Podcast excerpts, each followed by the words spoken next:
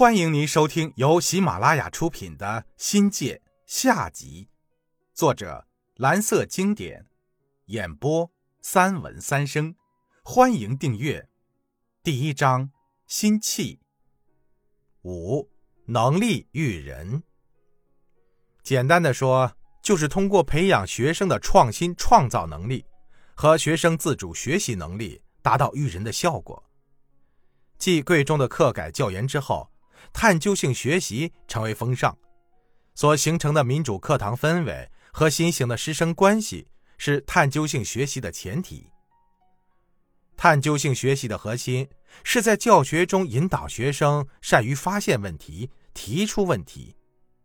如果真给那时的贵中的做法进行概括，用“启发”两个字可能是最恰当的。教师的基本做法，具体的说，一是。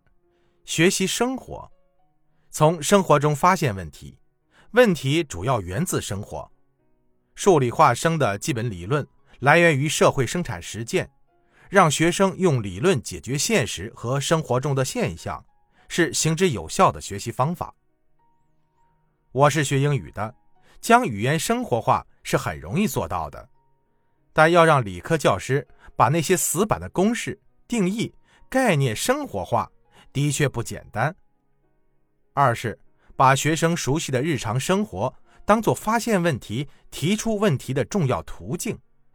贵中的实验室集中了大桂林的优秀资源，为实验操作提供了良好的探究环境，是理化生发现问题、分析和解决问题、提高研究问题能力的最佳场所，也是增加学生的应用意识。在实践中增强学习兴趣的有效办法。据统计，当年全校有百分之六十到七十的学生参加课外各类科技活动，有很大的一部分是在实验室里完成的。三是教会学生一些学习套路，带有忽悠的性质。文明的说法叫科学学习。上文中提到的各科自创的独门功夫。提供了大量的学习方法供学生借鉴，成为学生发现问题、提出问题的思路。四是挖掘和探讨社会热点，回归透过社会现实加深学习。语文的现实作文、历史的经验和教训、政治的社会热点和经济现象，特别是国内重大政策的调整和实施，是学生发现问题、提出问题的重要素材。虽然。贵中提出的探究学习还属于摸索阶段，不像现在这么规范和完备，但从主观和客观上改善了教与学的知识结构，拓宽了学生的知识面，在一定程度上起到了学科间相互渗透、师生间加强合作的团队功能。二十世纪九十年代到这个世纪初，国家高考经历了几次重大改革。有教育学家把1985年至1998年的高考改革称为调整期，是继恢复高考后的第二个时期。在这个时期内，1990年全国各省市实行会考制度，1993年实行“三加二”高考科目设置方案，1993至2013年为扩招发展期，是为高考教育改革的第三个阶段，形成了以扩招为特征。与中心点的考试招生制度相结合的高考模式。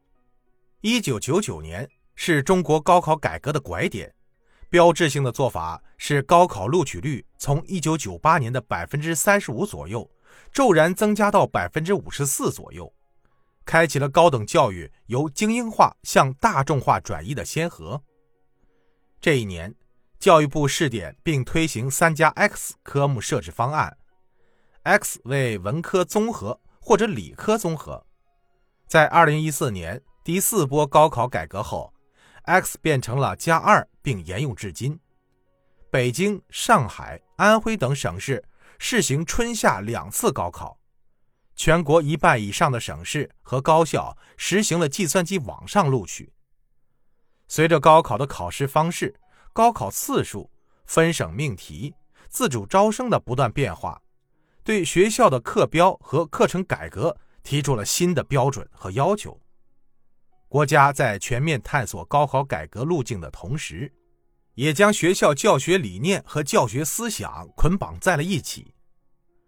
传统高考制度中的诸多要素，比如减少国家计划招生数、取消免费上学制度、突破全国统一命题方式等，为课改提供了新型的发展模式。特别是考纲中强调考察考生的能力，伴随而来的标准化考试、电脑评卷和标准分制度，对学校的探究性课程提供了强大的发展动力。听众朋友，本集已播讲完毕，感谢您的收听，精彩继续。